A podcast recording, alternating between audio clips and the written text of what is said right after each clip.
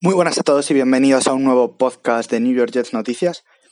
El capítulo de hoy es el capítulo que cierra mm, la temporada de los Jets. El otro día jugamos el último partido de la temporada.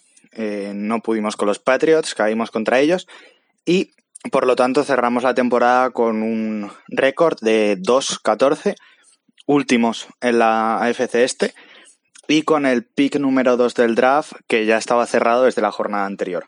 Mm, respecto a ese pick y a las posibles opciones que hay, mm, seguiremos comentando más adelante en otros podcasts, pero en el de hoy no me voy a centrar mucho porque ya lo llevamos a debate, ya estuvimos hablando sobre eso en el capítulo de la semana anterior, así que si no lo habéis escuchado podéis ir a, informaros sobre eso. Y eh, hoy vamos a centrarnos más en la noticia, que bueno, no es noticia porque llevamos ya tiempo sabiendo que iba a ser así sí o sí, pero que no por ello no quita que haga mucha ilusión, que llevábamos mucho tiempo esperándola, que es la noticia de que Gates por fin abandona a los New York Jets después de dos años tremendos. Dicho esto, antes de ponernos a comentar sobre lo que ha sido un poco la etapa de Gates y lo que significa su marcha, me gustaría sacar un par de apuntes acerca del partido eh, contra Patriots. Tampoco quiero meterme mucho en profundidad en lo que es el partido porque, mm, como digo, al final era un partido de final de temporada, no nos jugamos nada ni nosotros ni ellos.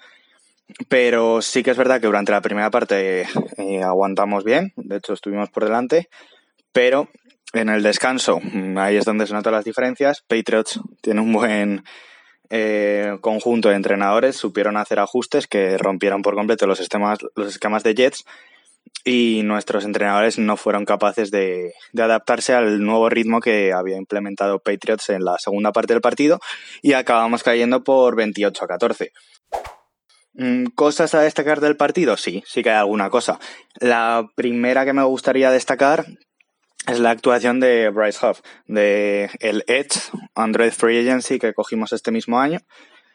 Creo que va poco a poco eh, aumentando su participación tanto en snaps jugados como en la calidad de ellos.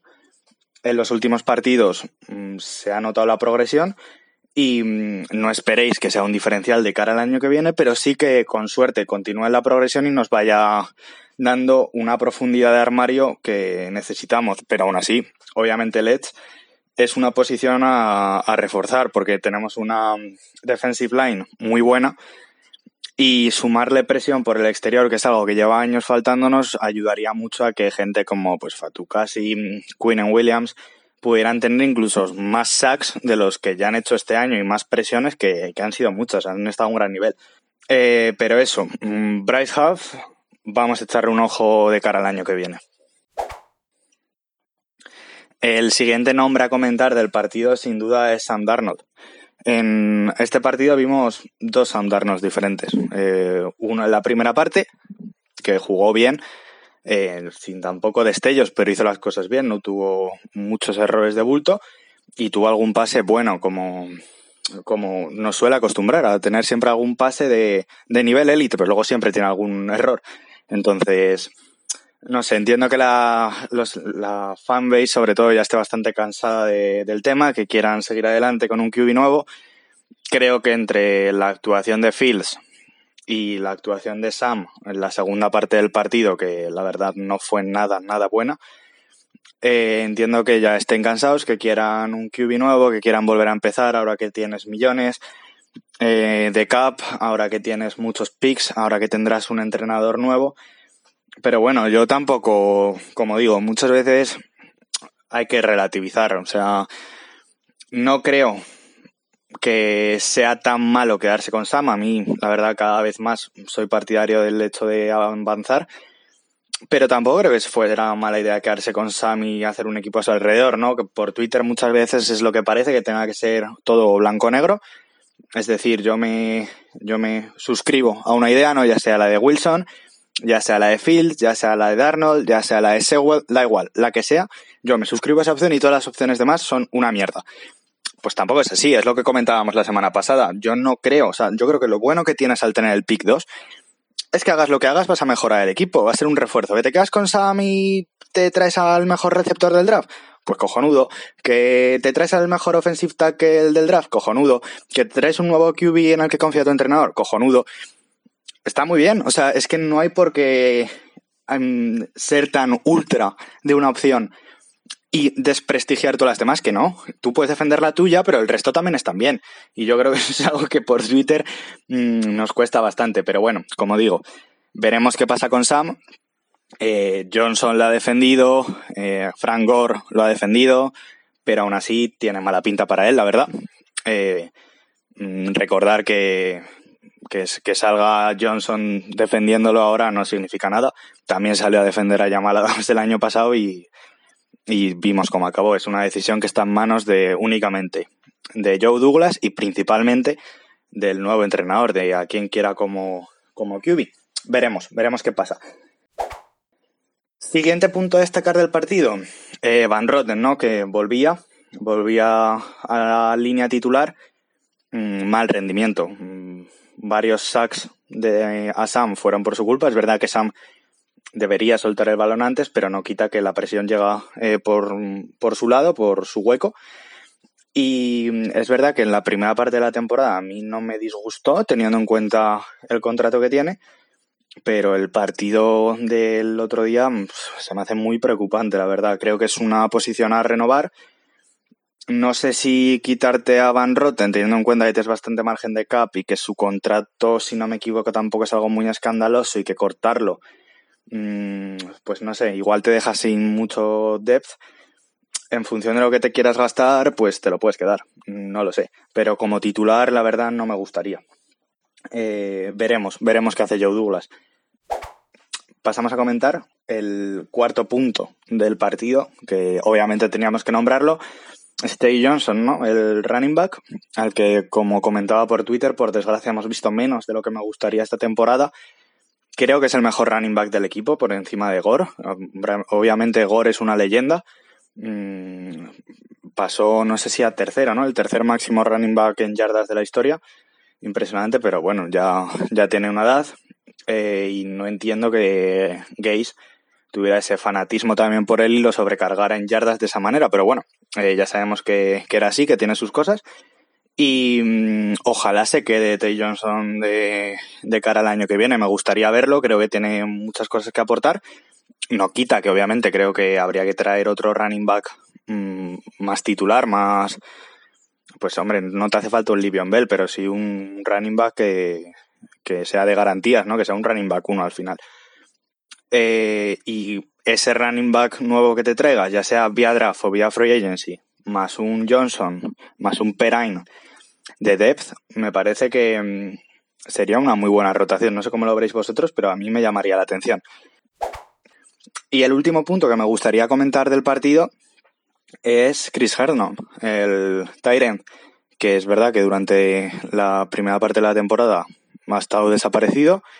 Mm, muchos drops, nivel muy bajo. Es verdad que durante mucho tiempo a Gaze no le apeteció usarlo en sus cualidades de receptor, no me preguntes por qué pero le gustaba más pues para otras facetas del juego que yo creo que no es no son tan tan buenas para Hernán como es en el, en el sentido de las recepciones. Pero mm, en los últimos partidos es verdad que ha mejorado, ha vuelto al nivel que esperábamos de él cuando mm, cogimos eh, a Darnold y con él parecía que iba a ser una de las mejores duplas que iba a tener. Ha vuelto al nivel, pero claro, tal vez es un poco tarde. Mm, la parte buena que tiene él es que le queda un año de contrato. Yo creo que lo mantendremos. Seguramente lo mantengamos eh, pues compartiendo mmm, la titularidad eh, con Griffin igual, no lo sé.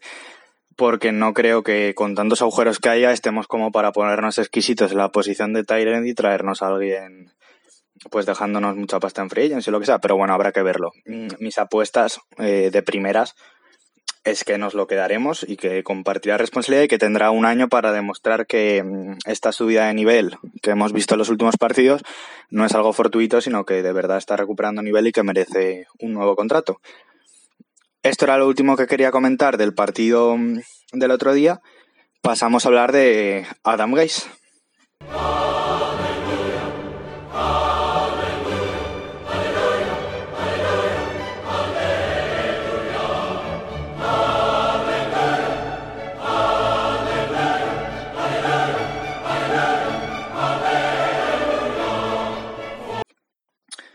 Por fin, por fin se, se, ha ido.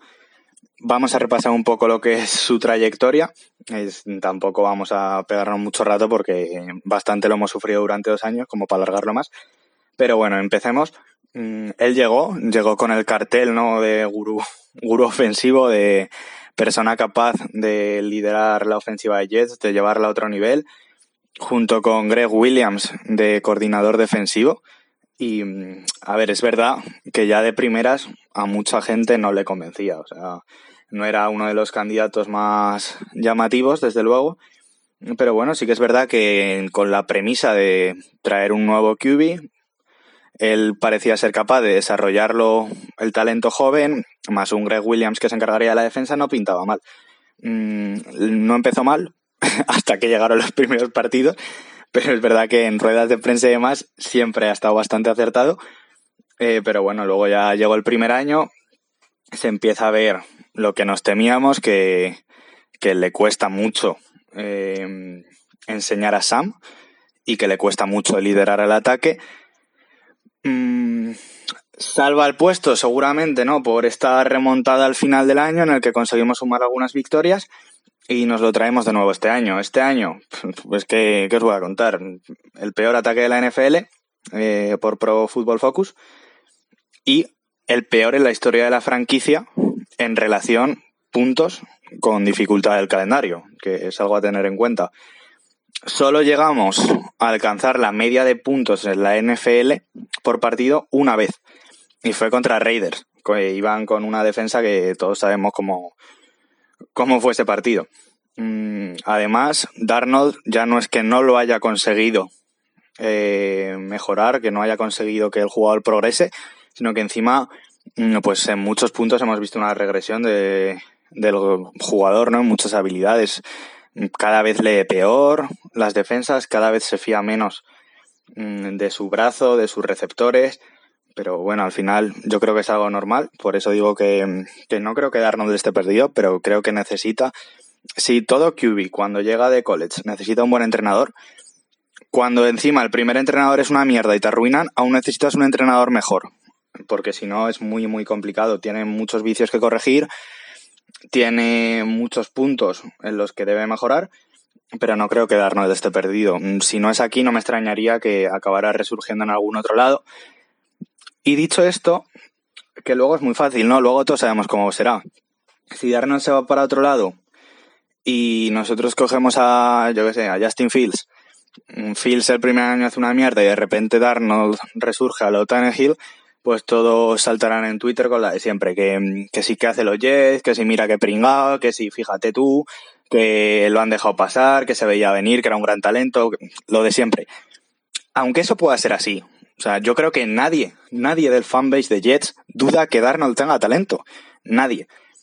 La única duda y lo único que opina mucha gente en Jets es que quizá deba tratar de desarrollarlo y de Mm, potenciar todas las buenas habilidades que verdaderamente tiene en otro lado mientras los Jets empiezan de nuevo con otro QB. Pero no me parecería justo que luego viniese nadie a echar en cara que los Jets se equivocaron, porque aunque, repito, aunque resurja en otro lado, no me parece que sea un error, aunque, como decía antes, tampoco me importa quedármelo. Mm, nada, de algunos datos a comentar de la etapa de Darnold, o sea, de Gaze, perdón. Pues yo creo que el más significativo y el que más me ha llamado la atención es que si contamos solo los ocho primeros partidos de la temporada en ambas temporadas, es decir, los 16 partidos, los ocho primeros de cada temporada, su récord es de 1-15. 1-15, es que es una barbaridad. O sea, es una barbaridad. Es que en las dos temporadas, a mitad de temporada, se te había acabado el año o antes. Mm, que luego al final de temporada siempre te da alguna victoria, muy bien. Pues si el año se te acaba a mitad, no sé, me parece un dato de lo más demoledor, devastador y que habla muy bien de lo que ha sido Gaze para los Jets, ¿no? Mm, siguiente dato. Durante la época de Gaze, eh, los Jets han sido el número 32 de la NFL en anotación, en puntos conseguidos. Es, además, como decía antes, la peor marca de la historia de la franquicia en relación de puntos marcados y puntos recibidos. Y además, por si no fuera suficiente, ha sido, el, ha sido el segundo peor equipo de toda la NFL eh, en cuanto a número de victorias por más de nueve puntos. Solo han ganado dos veces por más de nueve puntos y solo lo han hecho peor que nosotros los Lions, que tan solo lo han hecho una vez. Pero bueno, llegando ya a los 15 minutos de podcast, eh, decir que por fin se acabó, que todos teníamos muchas ganas, que todos lo estábamos deseando, que se acabara esta época. Punto y final, hora de renovar ilusiones, hora de confiar en Joe Douglas, creo que es un buen general manager, creo que nos puede llevar por el buen camino. Mm, dejarle trabajar, analizaremos posibles candidatos a head coach, por supuesto, no he lanzado nombres aún, porque mm, si es verdad que están sonando, perdonar el corte, he tenido que hacer un corte, que no quería lanzar nombres de head coach aún, eh, porque quiero informarme más, quiero eh, analizarlos bien uno a uno y poder opinar desde, pues eso, desde tener más información que simplemente lo que leo por Twitter. Intentaré sacar un podcast nuevo esta semana tan solo hablando de posibles opciones de posibles head coach y, nada, que disfrutéis, que viene una época de ilusión, la off-season, eh, como le comentaba eh, a mi amigo Boris el otro día. Lo bueno que tiene la off-season de la NFL con respecto a otras off-season es que cuando acaba la temporada no sientes que se haya acabado el fútbol americano. Tienes muchísimo contenido, tienes tape para ver, tienes análisis para ver, mm, tienes mock draft que hacer, mil cosas. Eh, haremos mil cosas la NFL siempre se lo monta bien para que la etapa en la que no hay NFL sea también entretenida o más, en el caso de Jets. Así que mm, etapa de ilusión, etapa de retomar fuerzas y a ver si esta vez sí que nos sale bien. Os veo, esperemos que esta semana de nuevo y como siempre,